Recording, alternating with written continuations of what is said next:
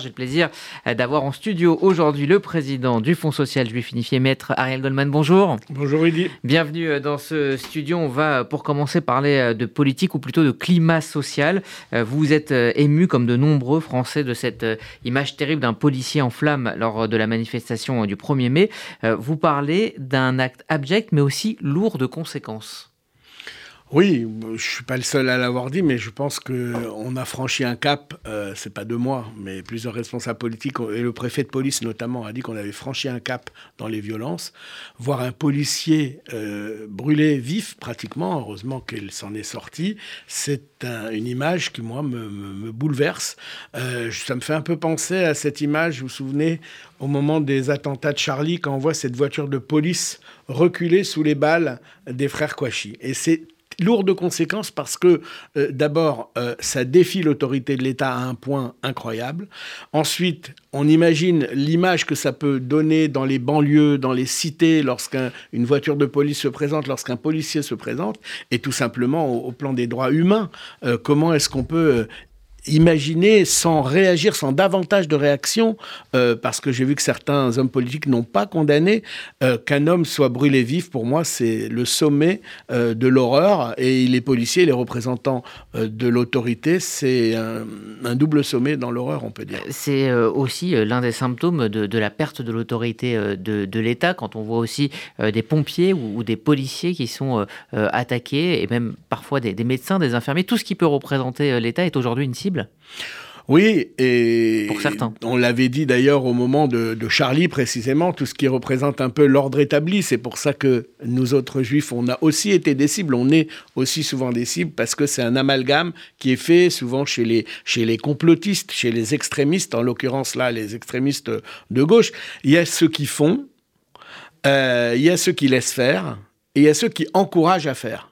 Et vous avez des hommes politiques, hein, le dernier qui faisait des beaux gestes à la Dorio avec une veste en cuir, hein, que je ne vais pas citer ici, comme ça euh, vous aurez moins d'ennuis peut-être, euh, mais qui souffle sur les braises sans faire de, mauvais, de mauvais jeux de mots. Et ça, c'est une responsabilité énorme. Ce sont des hommes politiques, ils ont des électeurs, ils doivent rendre des comptes et ils rendront des comptes. Moi, je pense que l'État devrait, euh, quand il y a des, des, dégâts comme ceci, des dégâts matériels ou des dégâts physiques, 406 policiers blessés, eh bien, poursuivre aussi ceux qui ont appelé à ce type d'exaction. Alors moins grave, mais tout aussi euh, symbolique, vous avez euh, condamné sur Twitter toujours les, jets de peinture euh, Place Vendôme sur le Ritz et sur le ministère de la Justice, et vous avez même qualifié ces activistes, je cite, de bande de dégénérés.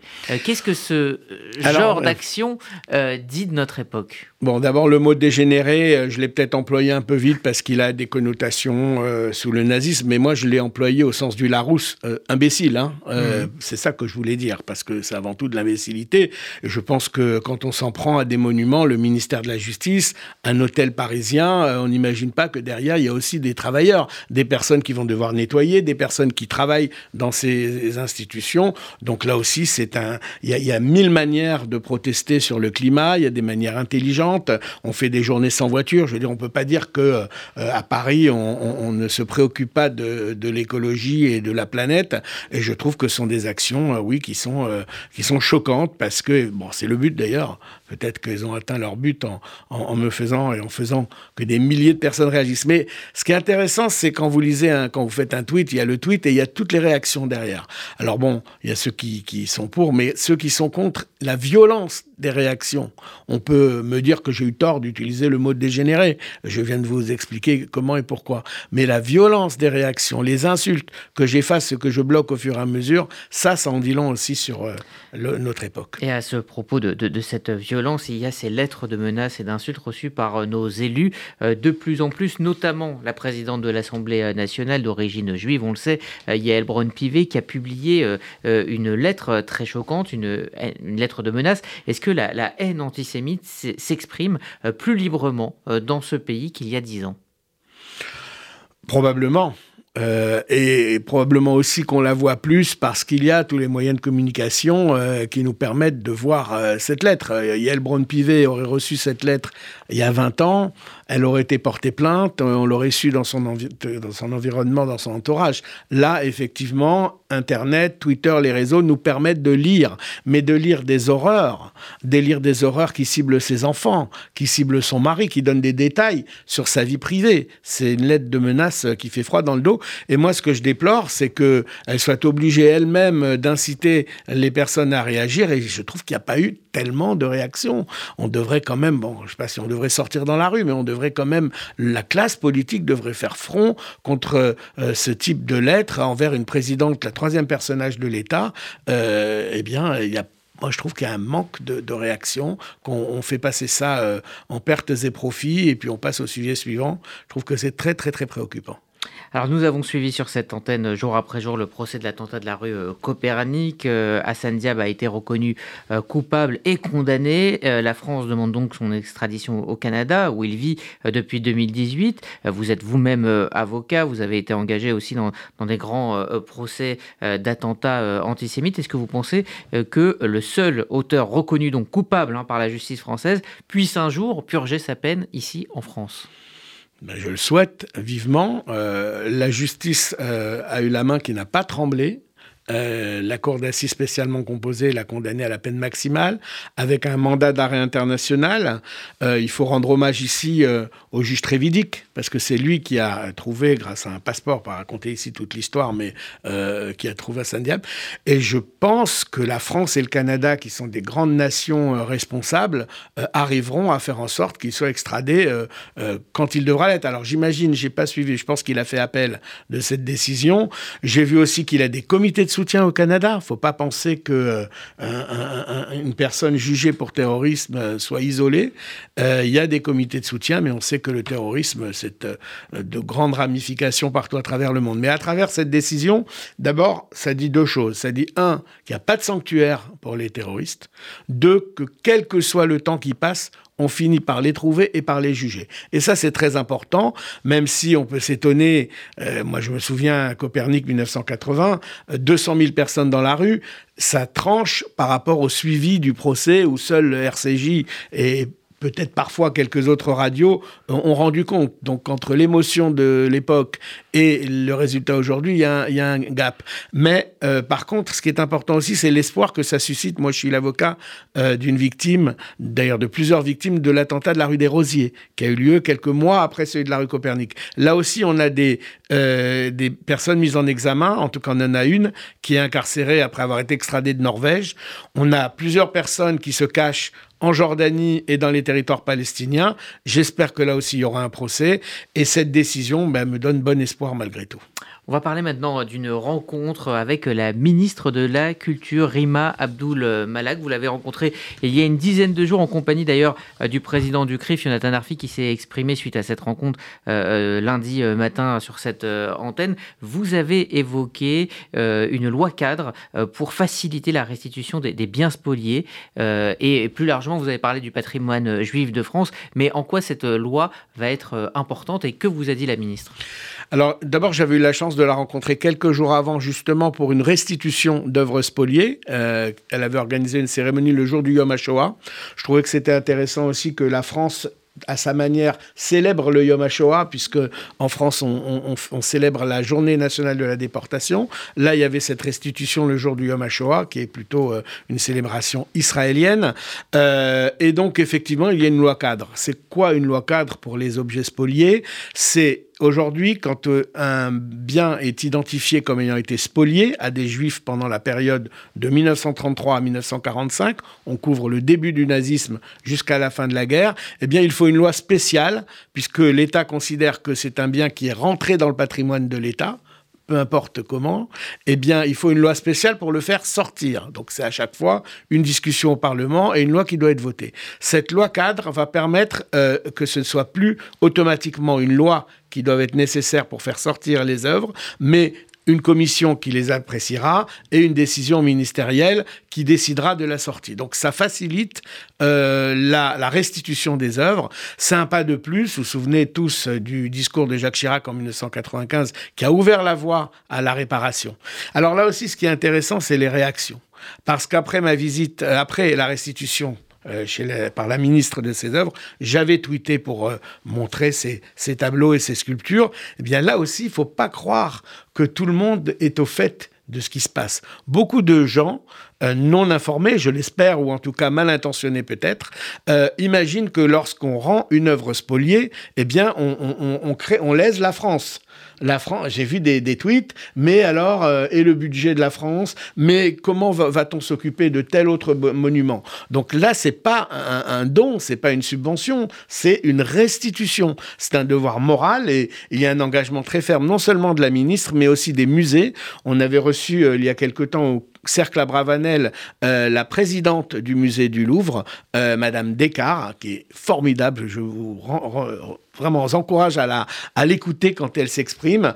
Et elle a expliqué qu'il y avait une, une union en quelque sorte de tous les musées dans le monde entier, le, musée du Prado, les musées à New York, etc., pour faire en sorte qu'aucune œuvre spoliée ne puisse figurer dans les collections des musées et qu'il y ait une sorte de, de mouvement euh, concentrique pour que ces œuvres soient restituées alors aux familles, aux descendants. Évidemment, ce sont forcément que les descendants aujourd'hui ou des associations qui peuvent bénéficier de la restitution de ces œuvres. Avec euh, Madame la Ministre, vous avez également euh, évoqué le boycott d'Israël et des, artistes euh, israéliens. Elle l'a euh, également, j'imagine, déploré? Elle l'a déploré, elle nous a demandé de lui signaler euh, si des cas se présentent. selon elle, aujourd'hui, dans, les dans les organisations subventionnées par le ministère de la Culture, le cas ne se présente pas ou ne s'est pas présenté récemment, mais elle a dit qu'elle était très attentive et qu'elle nous demandait de signaler au cas par cas pour que cela ne se produise pas ou bien qu'il y ait des, des conséquences si de tels actes qui sont illégaux. Je vous rappelle que la Cour de cassation a jugé le boycott illégal, le boycott d'Israël illégal, eh bien, si de tels actes se présentent, il faut les signaler. Et elle a indiqué qu'elle ferait de son mieux pour que ça ne se produise plus ou pour qu'il y ait des, réactions. Et d'ailleurs, nous sommes au cœur hein, d'une semaine de la culture euh, israélienne euh, au, Fonds social euh, juif unifié, donc organisé par le Centre d'art et de culture. En quoi est-ce important pour le, Fonds social de célébrer cette culture israélienne, on le sait, extrêmement vive et extrêmement variée D'abord, le Fonds social a dans son ADN l'amitié entre la France et Israël. Le Fonds social a été créé, et puis derrière la UJF, avec vraiment la volonté que ce soit l'association, l'institution emblématique de soutien à Israël. Alors là, nous, sommes, nous venons de fêter le 75e anniversaire de l'indépendance de l'État d'Israël. C'est important de marquer euh, effectivement euh, par différentes manifestations, on parlera peut-être d'une autre manifestation, mais c'est important que dans les murs du centre Rachid, dans les murs du centre d'art et de culture euh, qui est situé rue Broca, eh bien, il y ait euh, on célèbre la culture israélienne parce que c'est très important, c'est un vecteur d'ouverture, c'est un vecteur de transmission et c'est un vecteur aussi de euh, euh, d'admiration d'Israël. Il y a beaucoup de gens qui admirent Israël par sa science, par ses nouvelles technologies, mais il y a aussi beaucoup de gens qui admirent par son cinéma, euh, on a reçu tout à l'heure une actrice par ses séries, voilà. Et puis aussi par la culture israélienne, tout simplement, qui euh, se propage grâce à cela à travers le monde. Alors, vous parlez effectivement d'un rendez-vous euh, très important pour le, Fonds social juif unifié, mais également pour, pour le CRIF. Il y a une, grande union autour de cet anniversaire, les 75 ans de l'État d'Israël au Trocadéro. Le rendez-vous est pris pour le, 18 juin. À quoi va ressembler cette, cette manifestation? C'est une manifestation d'abord unitaire, effectivement, euh, conduite par le Fonds social et le CRIF. On renoue avec une tradition. Vous savez que le Fonds social est la plus grande institution membre du CRIF. Le consistoire ne fait plus partie du CRIF. Nous en sommes nous en faisons partie, nous y sommes restés fidèles. Donc avec Jonathan Arfi, nous avons décidé de marquer le coup par cette union. Et cette fête, eh bien, c'est une fête hors les murs. J'ai parlé tout à l'heure d'une fête à, l'intérieur du centre Rachid. Eh bien là, c'est une fête hors les murs. En renoue avec ces grandes fêtes populaires. C'est évidemment Gilles Taïeb, notre ami, notre vice-président, commun du CRIF et du Fonds social, qui est le grand artisan, grand artisan de, cette euh, journée. Il y aura des artistes qui vont se produire, il y aura des expositions, il y aura évidemment quelques prises de parole, mais très peu. Et puis il y aura évidemment le, le, le, le symbole de cette euh, paix avec les accords d'Abraham, toute euh, une thématique autour des pays comme le Maroc, les Émirats arabes unis, qui sont le symbole de la paix entre Israël et ses anciens ennemis arabes. Donc une belle journée en perspective, 14 heures on a dit 18 heures, mais je pense que ça dépassera un petit peu, sur la place du Trocadéro, non pas sur l'esplanade des droits de l'homme, mais juste à côté sur la place elle-même, avec euh, une ouverture au public, une sécurisation, bien sûr. Euh, on, fait un petit coucou à nos amis du SPCJ qui vont peut-être euh, un peu moins bien dormir les jours d'avant, mais ils en ont l'habitude et, on leur fait confiance. Et puis, ce sera une très très jolie fête. J'invite vraiment tout le monde à, s'y inscrire et à venir. C'est gratuit. c'est le Fonds social et le CRIF qui invite la communauté et tous les amis d'Israël à se réunir ce jour-là. Alors je voudrais juste m'arrêter sur ce chiffre, 75 hein. ans, c'est assez jeune pour, pour un État. Euh, est-ce que pour vous aujourd'hui, Israël, 75 euh, ans, c'est l'âge de raison ou c'est plutôt la crise d'adolescence?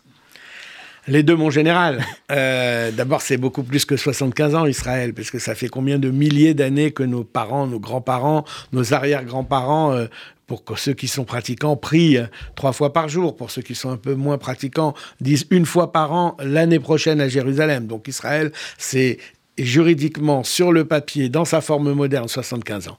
Et effectivement, c'est aussi une petite euh, crise de croissance avec euh, euh, probablement un système politique qui serait à changer.